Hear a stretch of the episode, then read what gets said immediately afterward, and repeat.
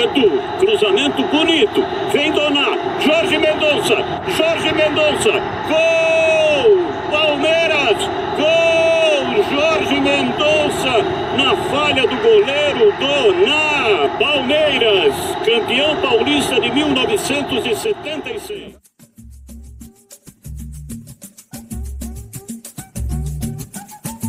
Quando o árbitro Romualdo Arpe Filho encerrou a partida que decretou o título paulista de 76 para o Palmeiras, que bateu o 15 de Piracicaba por 1 a 0 com gol de Jorge Mendonça, uma cena rotineira marcou as alamedas do Palestra Itália. Comemoração. Afinal, era mais um título da Sociedade Esportiva Palmeiras, que nas décadas de 60 e 70 tinha enfileirado títulos, representado a seleção brasileira e encantado o mundo do futebol. Mas nem o mais pessimista dos palmeirenses sabia que ali seria o início de um calvário de 17 anos, ou 6.142 dias, se você preferir, de uma fila quase interminável de eliminações, frustrações e uma seca de títulos que se encerraria apenas no dia 12 de junho de 93, o dia da paixão palmeirense. E em celebração aos 30 anos desta conquista, o PorcoCast 100 relembra o título paulista de 1993. O primeiro da era Parmalat, que encerrou a fila e recolocou o Palmeiras no caminho das glórias. Começa agora o PorcoCast, o podcast da torcida palmeirense.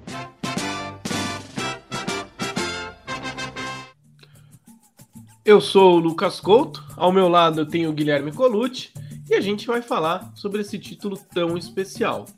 O grande herói dele, se bem que vocês sabem que eu não gosto de chamar jogador de herói, foi o Evair, que fez 18 gols em 24 jogos sendo dois no segundo jogo da final contra o Corinthians. E o segundo gol foi aquele, né? Aquele que todo palmeirense que viveu o momento sabe de cor e salteado como foi. O Edmundo cai na área, o aparecido marca o pênalti e. Calma, calma, calma. Ficaria muito fácil se a gente entregar de bandeja como foi o título. Vamos voltar um pouco no tempo antes do José Silvério soltar a voz dele. E conversar com uma pessoa que está sempre presente aqui e que viveu de perto as eras gloriosas do Palmeiras na academia e que também amargou a fila. A gente vai convidar o palmeirense Vanderlei Gildice para comentar um pouquinho sobre esse período. Ah, meu, na época da academia era assim, era uma soberba, né, cara? Porque a gente falava, time aqui de São Paulo, né? O Corinthians era uma porcaria. Não ganhava porra nenhuma, né? O São Paulo, outra porcaria, entendeu? Quem rivalizava de vez em quando era o Santos. Jogava bola pra caralho. Né? Mas mesmo assim, a gente se sentia na frente de todos, né? De todos eles, né? Aí, quando ia conversar com alguém que era de outro estado, era assim, a soberba permanecia, entendeu? Porque o Palmeiras sobrava demais, entendeu?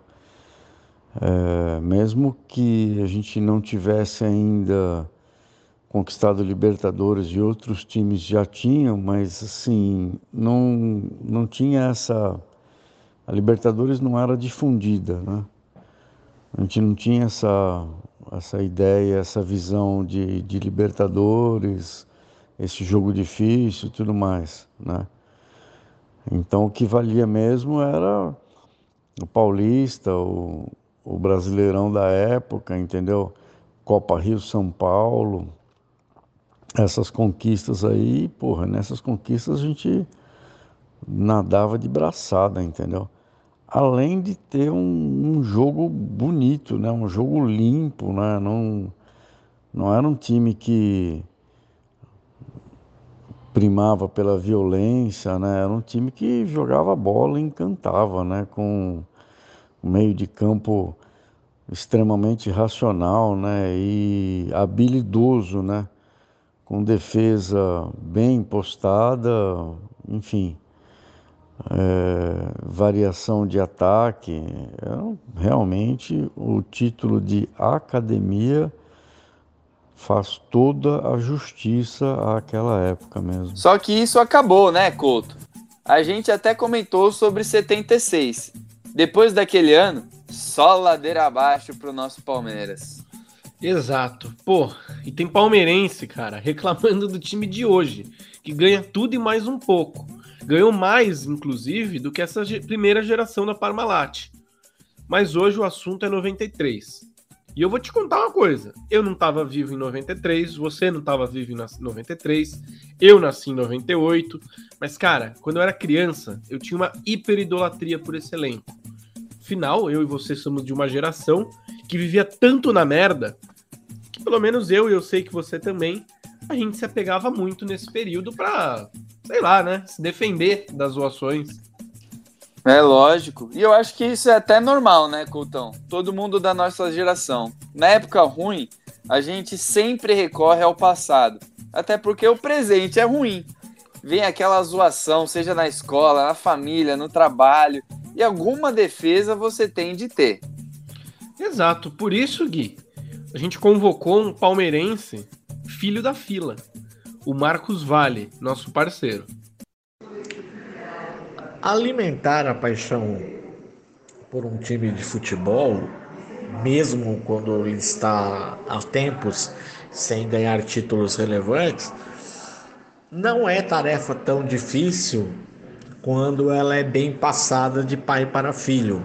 E acho que esse é o caso no qual eu me encaixo. Meu pai é, sempre foi apaixonado pelo Palmeiras e foi através dele que eu comecei a seguir o time, a torcer pelo time. Porém, naqueles anos da fila, e eu só fui ver o, o Palmeiras ser campeão quando eu tinha 12 para 13 anos, mais ou menos. Hoje eu olho para trás e sinto que meu pai me poupou, né, dessa coisa de me sentir um filho da fila. Porque quando a gente é criança, a gente não tem é, esse discernimento todo para saber qual a sensação de torcer para um time que está sempre em alta ou torcer para um time que há muito tempo não ganha nada. Então acho que essa parte meu pai meio que poupou a gente, mas é, sempre mostrou com atitudes cotidianas como era torcer para o Palmeiras. E isso se resumia muito naquela época a acompanhar ele assistindo os jogos na televisão ou ouvindo pelo rádio, né? Eu ia sentir um pouco dessa sensação de ser filho da fila no ambiente da escola, né? Afinal de contas, os, os meninos corintianos, os meninos são paulinos, principalmente, é, tinham uma coisa de fazer a pirraça, né? De fazer a troça, né? Quando que o Palmeiras ia voltar a ganhar alguma coisa, né? Mas isso eu só fui ter entendimento já pouco tempo antes da fila terminar com, com 10, 11 anos de idade mais ou menos. Então, eu acho que eu não sofri é, tanto como um filho da fila, é, se comparado a, a, torcedores mais velhos do que eu, por exemplo. Né? Eu tenho amigos que foram ver o Palmeiras campeão quando já tinham mais de 20 anos de idade. Então, esses realmente devem ter sofrido mais. Meu pai meio que nos poupou disso. E cara, Assim como o Marcão, muitos palmeirenses foram filhos da fila. Não tinham ganho nada até 93. E todos têm um carinho especial demais com essa primeira geração da Parmalat. E é claro, uma raiva danada com gerações passadas que desperdiçaram muitas e muitas chances de levantar uma bendita de uma taça. Mas com certeza a pior de todas essas foi a final do Paulistão de 1986, justamente contra a gloriosa e gigante Inter de Limeira, né, Coutão? Cara, aqui a gente sabe que nunca tem vitória cantada de véspera. Nunca. Mas em 86, segundo o relato das pessoas, era 101% de certeza que o Palmeiras levantaria a taça. Não tinha dúvida. O Palmeiras vinha bem. E os dois jogos da final foram em casa. Ida e volta. No Morumbi. Não dá para acreditar, né, Couto? Ida e volta no Morumbi, em casa, precisando sair da fila. E o que, que acontece? Pois é, a parmerada. Ah, eu lembro. Eu lembro do dia, cara. Eu. Eu tava. Eu tava no motel, né? Eu entrei no motel o Palmeiras ia jogar contra a Inter de Limeira. E falei, ah, pensei, né? Pô, não tem como, né? Vai ganhar. Já ganhou, né? E beleza, desencanei, nem vi nada. Quando eu saí, falei, puta que pariu. Não dava para acreditar. Era inacreditável, porque pensar em, em perder, né? Para Inter de Limeira, cara, time pequeno, time sem expressão. A gente nem, nem lembrava dele, nem falava dele, não era nem um time muito conhecido, né? Foi fuder, foi, foi foda. Foi foda. É, é aquela, aquela parmerada, né, meu? Um bagulho assim que ninguém acredita que é possível que aconteça, né? Só depois que você vê mesmo, você fala, puta merda, é aquela parmerada mesmo, né? Foi foda, foi de fuder. É, é um caminho bem espinhoso mesmo esse do, do, do Palmeiras do passado mesmo, bem espinhoso. Bom, o Palmeiras perdeu a final do Paulistão de 86 para Inter de Limeira. No primeiro jogo, com um público de 104.136 pagantes, conseguimos a proeza de não sair do zero com o time de Limeira. E na volta, adivinha, 2 a 1 para eles e o sepultamento de vez do sonho de sair da fila. Palmeiras era vice-campeão paulista, perdendo para o time comandado pelo técnico Pepe. Aquele Pepe do Santos lá, o próprio, o ídolo do Santos. E ficaremos ainda mais sete anos, sete longos anos, com um grito de campeão entalado na garganta. E a esperança minguava, viu? Longe dos holofotes e das grandes disputas, o Palmeiras não montava grandes esquadrões. Era eliminado de maneira precipitada em diversas competições e, sinceramente, parecia não ter uma luz no fim do túnel. E isso durou até 1992, até porque no dia 7 de abril de 92 tudo iria mudar. O Palmeiras assinou com a Parmalat o acordo de cogestão que durou até 31 de dezembro de 2000 e rendeu 11 títulos oficiais para gente. Mas saiba que mesmo assim, tudo poderia ter ido pro buraco. Sabia, né, Coutão? Exatamente. Cara, antes mesmo da assinatura, a Parmalat ficou relutante em assinar com o Palmeiras. Eles não achavam que a gente ia topar. E depois de assinado, mesmo com esse aporte inimaginável para os padrões da época, as parmeradas internas seguiam acontecendo.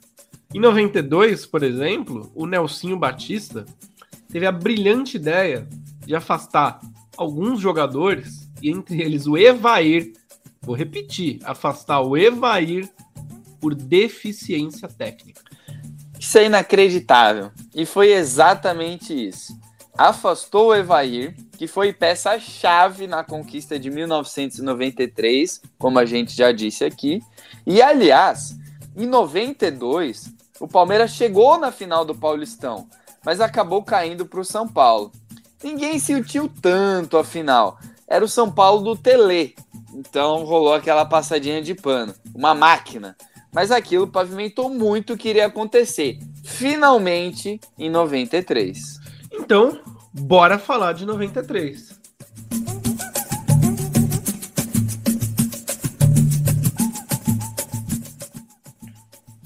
Cara, a temporada de 93 começou oficialmente no dia 27 de janeiro, no saudoso Parque Antártico. Palmeiras contra Marília. 2 a 1 para o Verdão, com gols de César Sampaio e Evair. Os dois garantiram a vitória do Alviverde. E esse ano de 93 tinha uma baita de uma expectativa. A Parmalat tinha trazido um pacotão de reforços justamente para tentar tirar o Palmeiras da fila. Como exemplos, chegaram Edmundo, Edilson, que viria a ser o Capetinha, Roberto Carlos, Antônio Carlos e por aí vai. O clima era de esperança, Couto. Mas o time demorou para engrenar. Sempre tem aquele mas, né, Gui? Até o dia 12 de junho sempre tinha esse mas.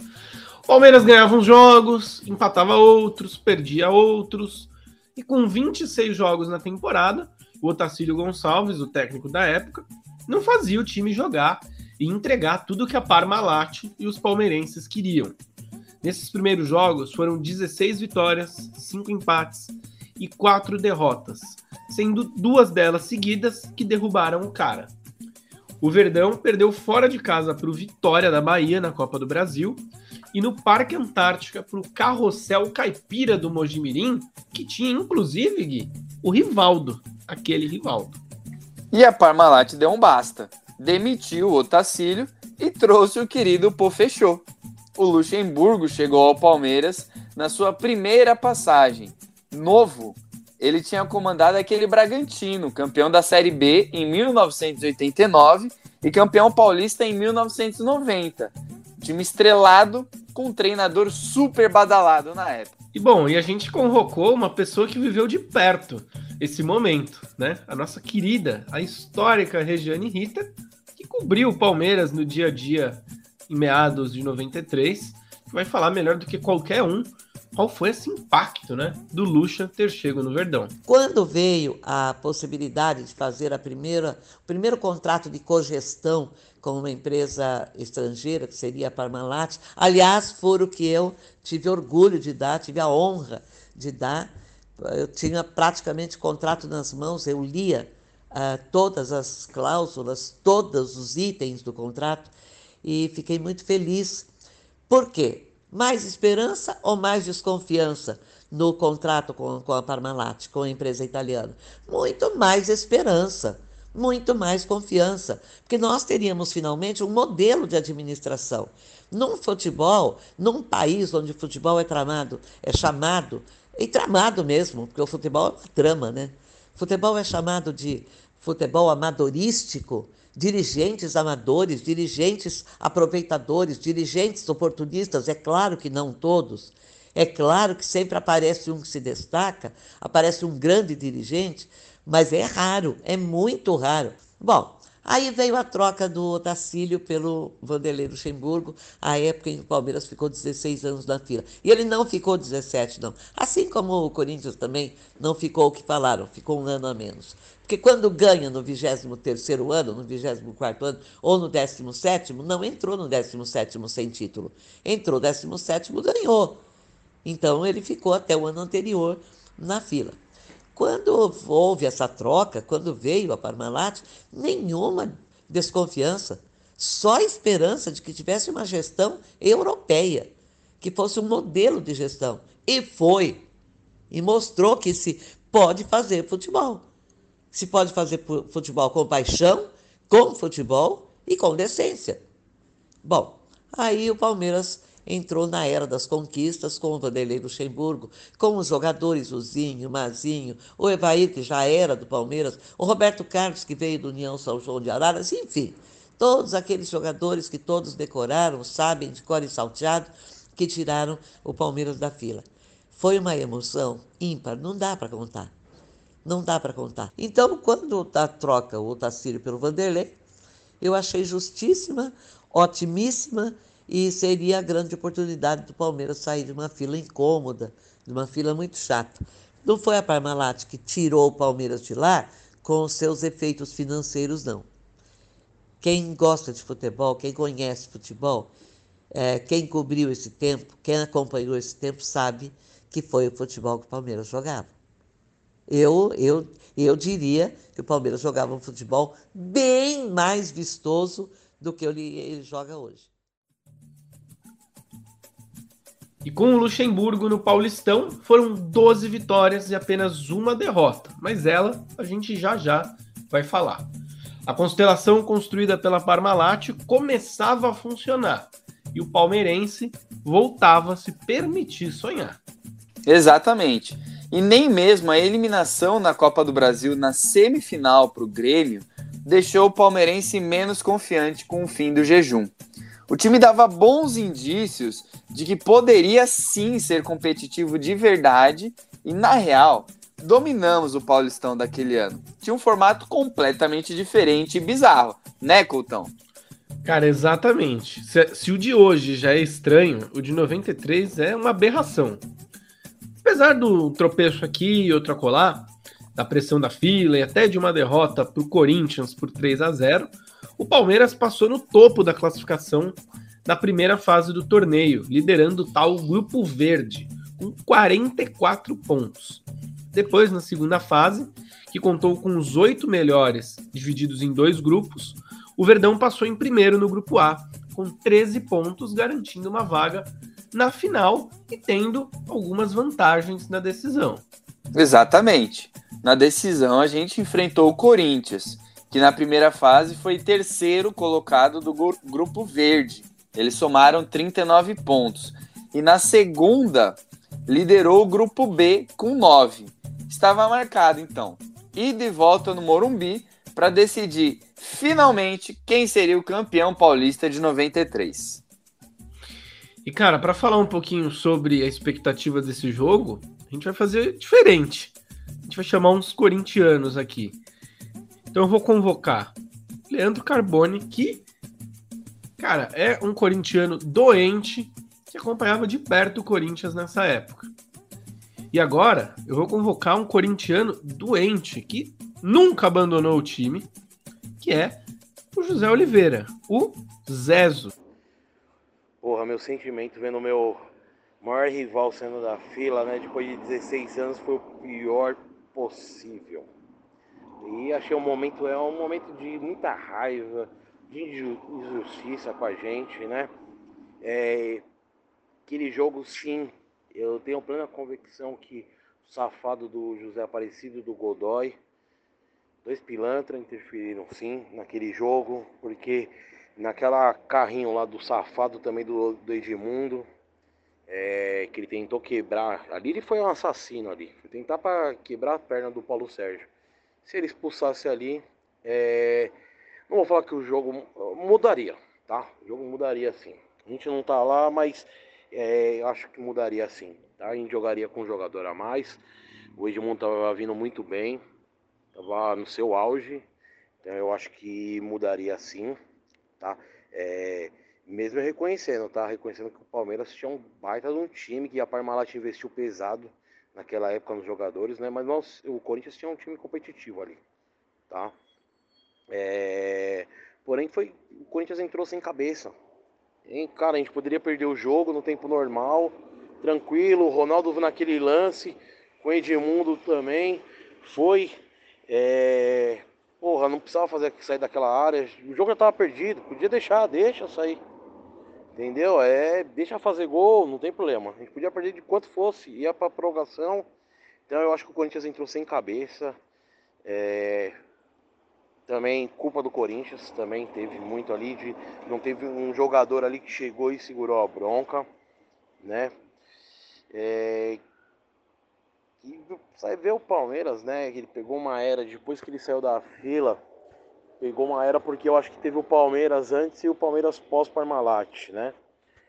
E isso daí influenciou bastante. É horrível. Detesto ver os caras comemorando. Detesto. Meu maior rival. Quanto mais eu ver eles chorando, eu adoro. Eu quero ver isso. É isso que eu quero ver eles. Não quero ver eles comemorando. Mas esse paulista aí ficou marcado aí. Ficou bem marcado na minha mente. Infelizmente. Mas é isso, né? Corinthians sempre. É nossa vida. Sofrimento.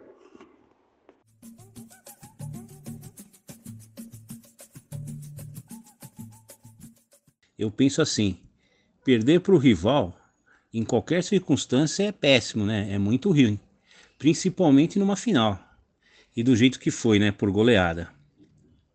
Vou, eu, assim, falo por mim, né? Após as derrotas, assim, no dia da derrota, que nem, por exemplo, ontem o Corinthians perdeu. Num, depois do jogo, eu fico normal, né? Mas depois, que nem hoje, parece que a ficha cai, aí sim que eu sinto, né? Então eu acredito que na época foi a mesma coisa, né? É como se fosse assim, a falta, fica faltando alguma coisa, fica faltando, por exemplo, falecimento de um ente querido, fica assim, você tem o carro roubado, você depois no outro dia você não acredita. E deve ter sido mais ou menos isso que que eu senti na época, né? É aquilo que eu te falei faz muito tempo, eu não consigo lembrar, né? Lembrar muito. E ainda nesse item, né? Naquela época, eu, eu lembro de uma coisa. Muito embora o Palmeiras tenha feito aquele acerto com a Parmalat, né? E tinha, tivesse contratado vários jogadores de renome, é, eu não posso falar por todas as torcidas, eu não, não achava que isso ia ser um motivo primordial, né? Que o Palmeiras se transformaria num grande time, num time imbatível tal, né? Então, porque naquela época os times, o time, assim, vou te tentar simplificar. O time do Palmeiras era um belíssimo time. Vamos, vamos, vou falar assim, era nove por exemplo, né? O time do Palmeiras era 9, mas os demais times era 7,5, 8, entendeu? Não era uma discrepância tão grande.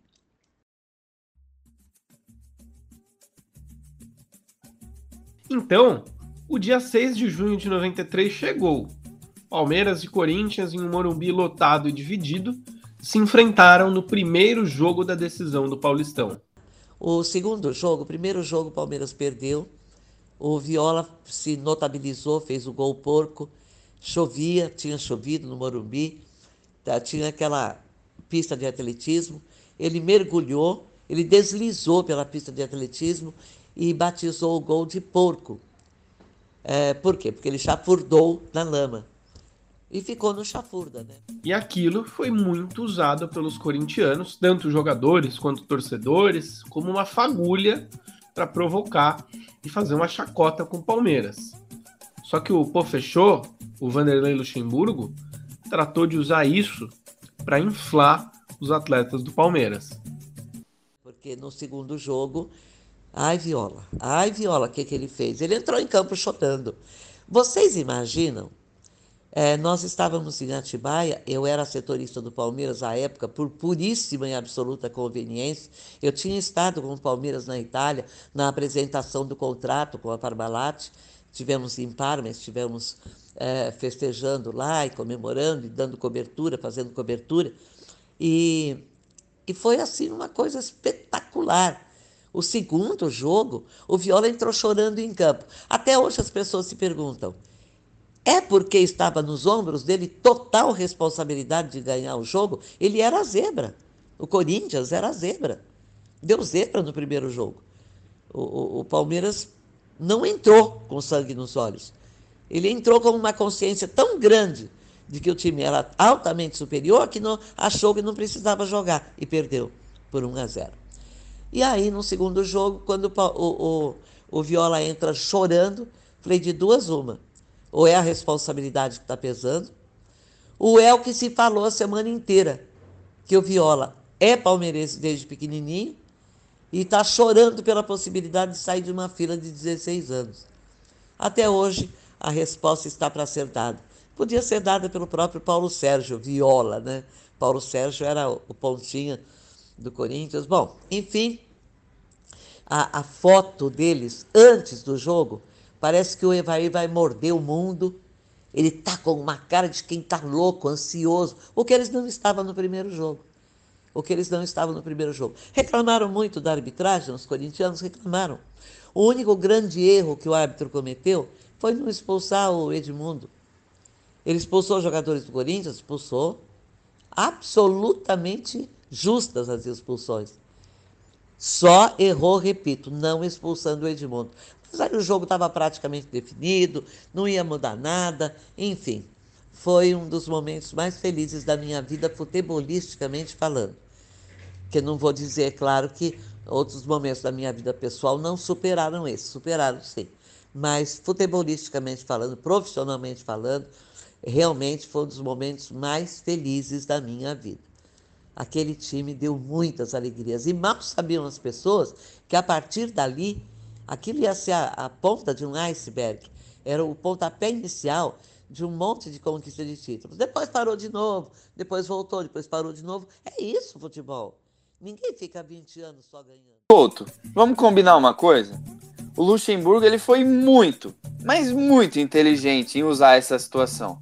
Porque além de bombardear os jogadores com a imagem do Viola, comemorando daquela forma, do porco, ele levou a equipe para o interior de São Paulo e bombardeou o time também com a campanha quase impecável nas primeiras fases, provando para os atletas que eles realmente poderiam pôr fim à fila.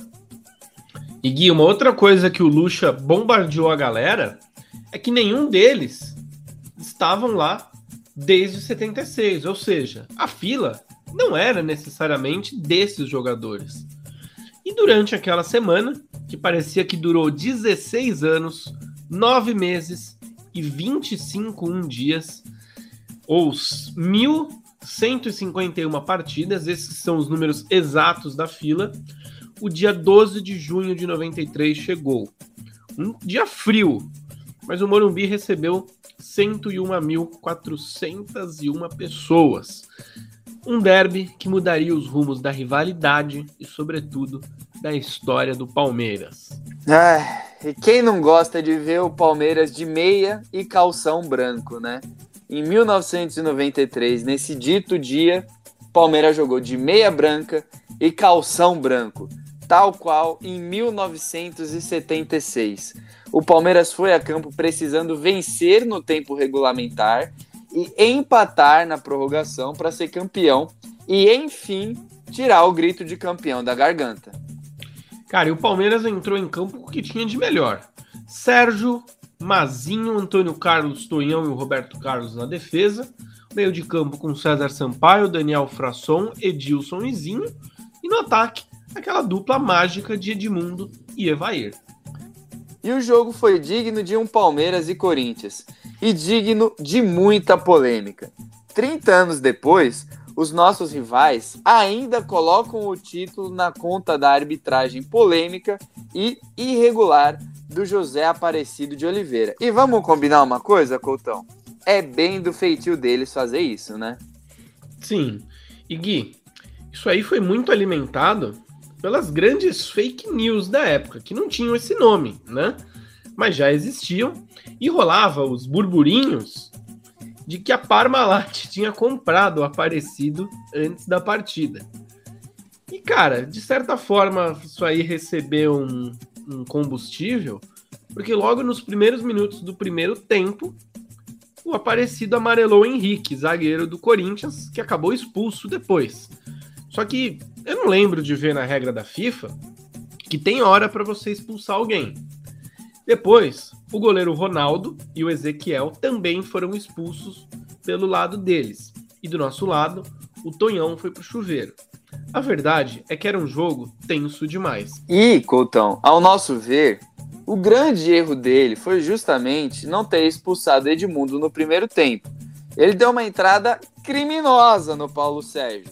O Paulo Sérgio pulou, não pegou tanto assim, é óbvio. Se tivesse pegado, ia quebrar a perna do Paulo Sérgio, ele nunca mais ia jogar bola. Mas não pegou tanto assim. Mas mesmo assim, foi muito ostensiva.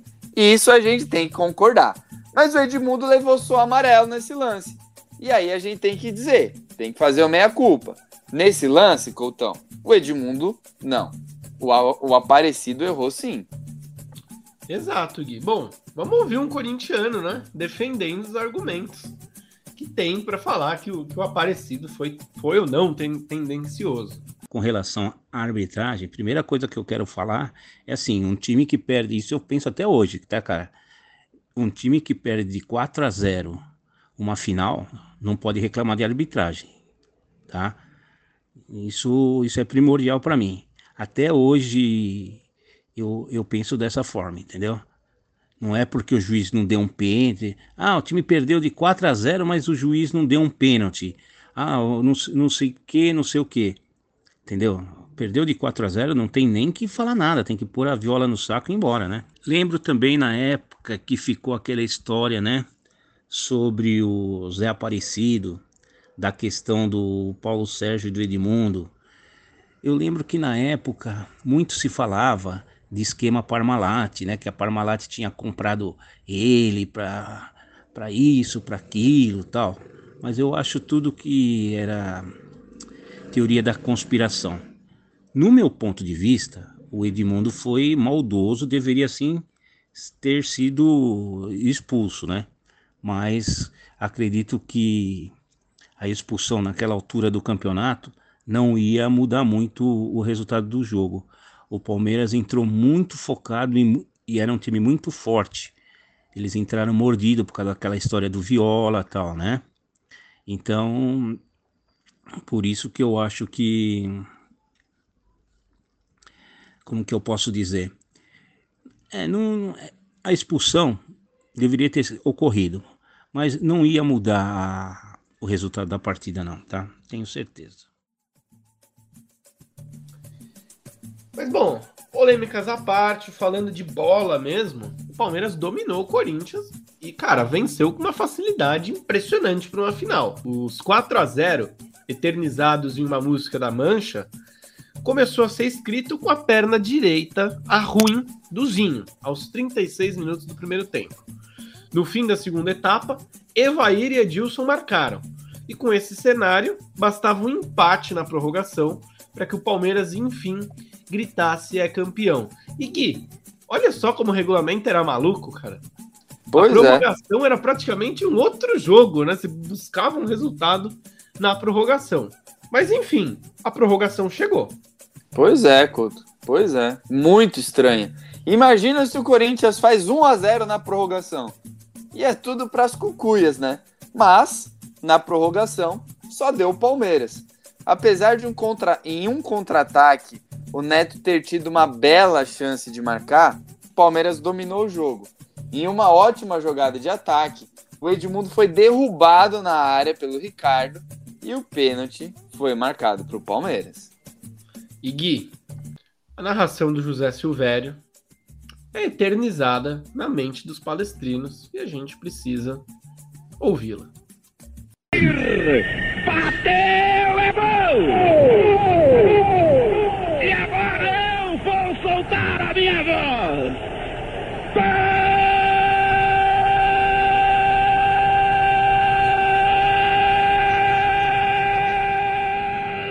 E após 1151 partidas, o palmeirense voltava a ser campeão.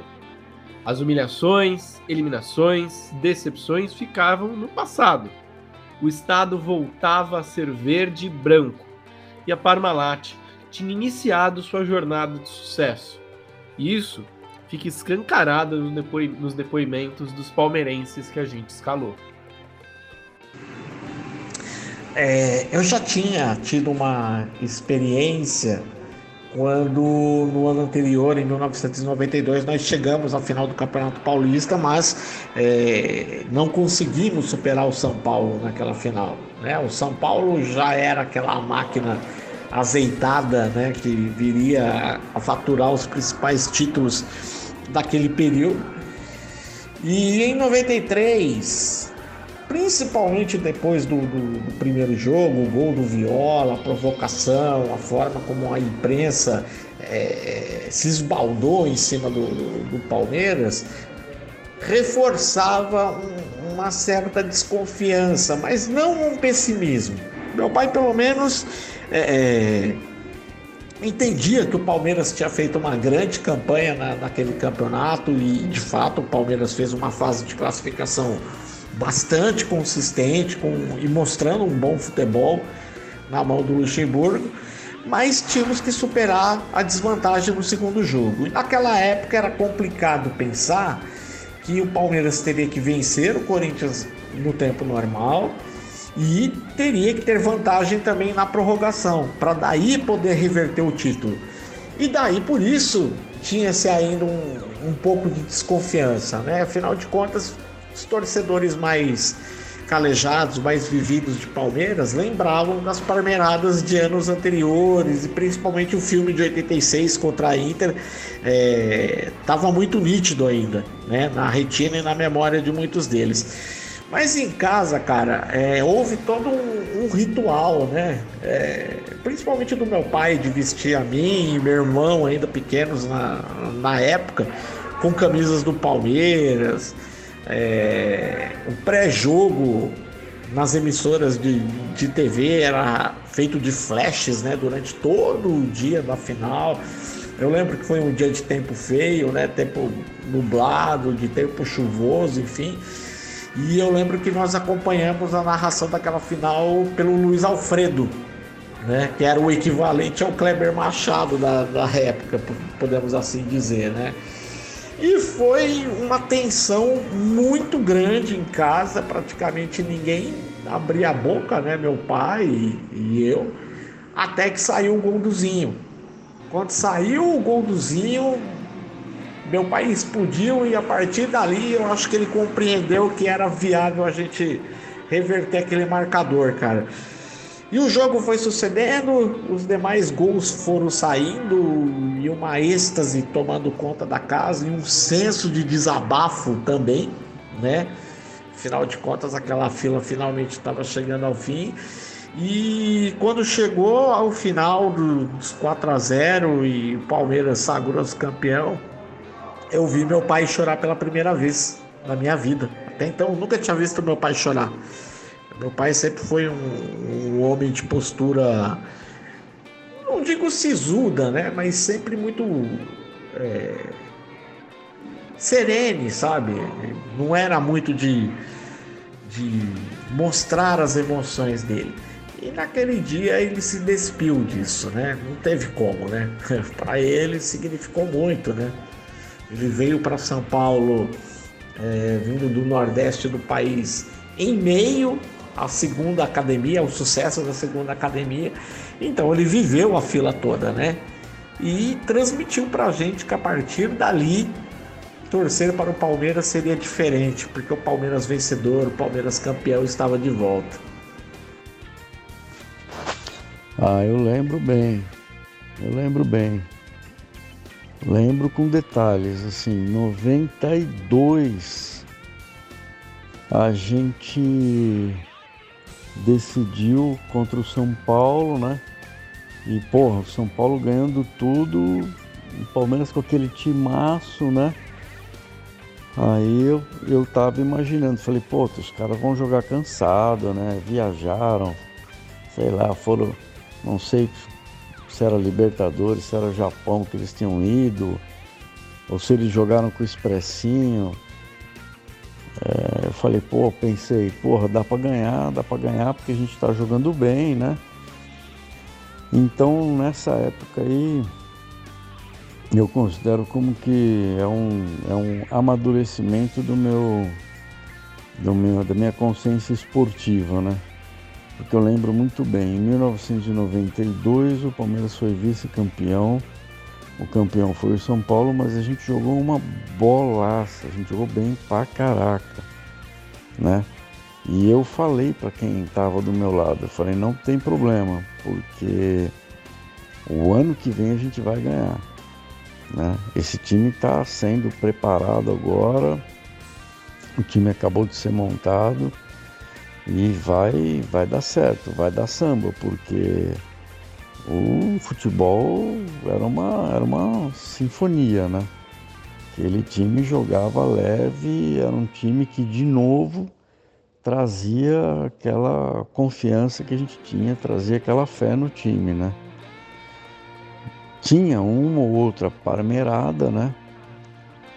É, de jogar desconcentrado, entrar de salto alto e, e perder para um time de menor expressão, né? Ou perder para um, um time, por exemplo, como o Corinthians, que era notoriamente pior, né? E os caras entravam com aquela gana lá e ganhava da gente e tudo mais, mas dava dava para ver nitidamente que o que aconteceu em 92 não ia acontecer em 93, entendeu? E em 93, porra, deu aquele susto, né?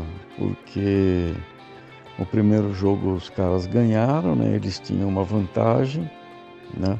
E a gente precisava ganhar o segundo jogo e ainda ganhar na, na prorrogação, né? Quer dizer, tudo contra, né? Tinha que pedalar na subida mesmo, né? Mas o time, o time do jeito que entrou no, no, no, no segundo jogo já, já deu para ver que ia dar pé, que a gente ia levar, entendeu? E foi uma puta de uma explosão, assim, de felicidade, né? Eu lembro que é, para selar essa comemoração desse título aí, eu fui a uma loja oficial do Palmeiras e comprei uma camisa oficial, né?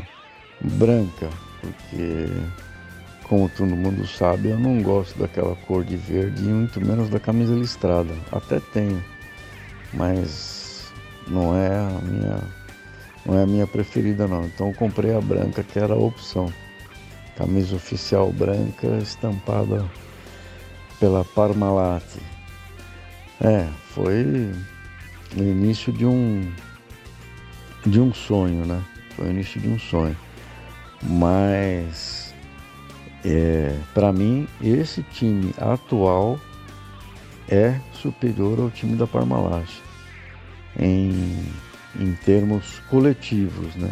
em termos de resultado, em termos de futebol coletivo, né? ele é, é superior. E, e, essa superioridade dá aquela confiança né, de que não. Perder, perde, mas não é a parmerada, né?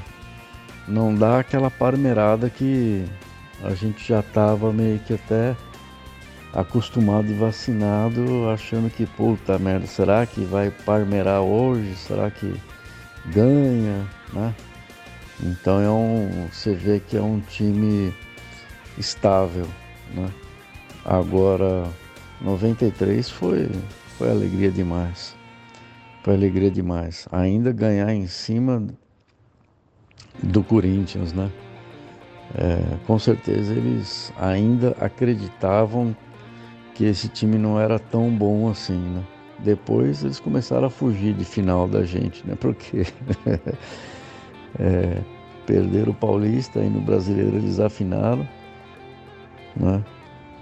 Deixaram o, deixaram o brasileiro aí para a gente decidir com vitória, enfim é, dá, dá, dá para perceber que eles estavam fugindo da gente mesmo para diminuir a, o vexame e a vergonha.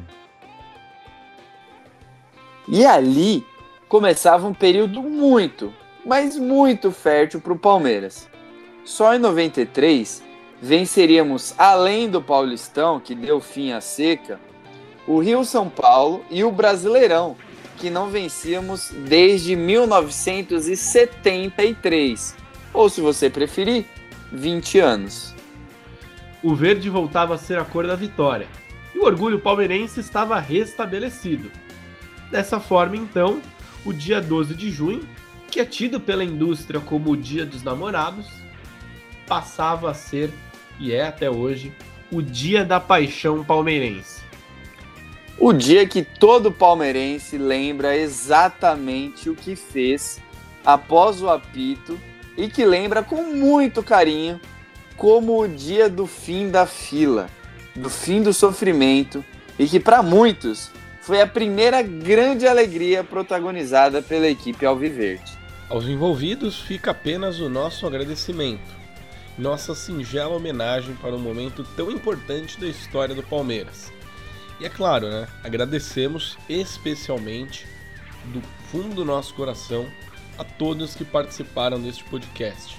Marcos Vale, Vanderlei Gildice, Regiane Ritter, Leandro Carboni, José Del Mônaco e João Gasparotto.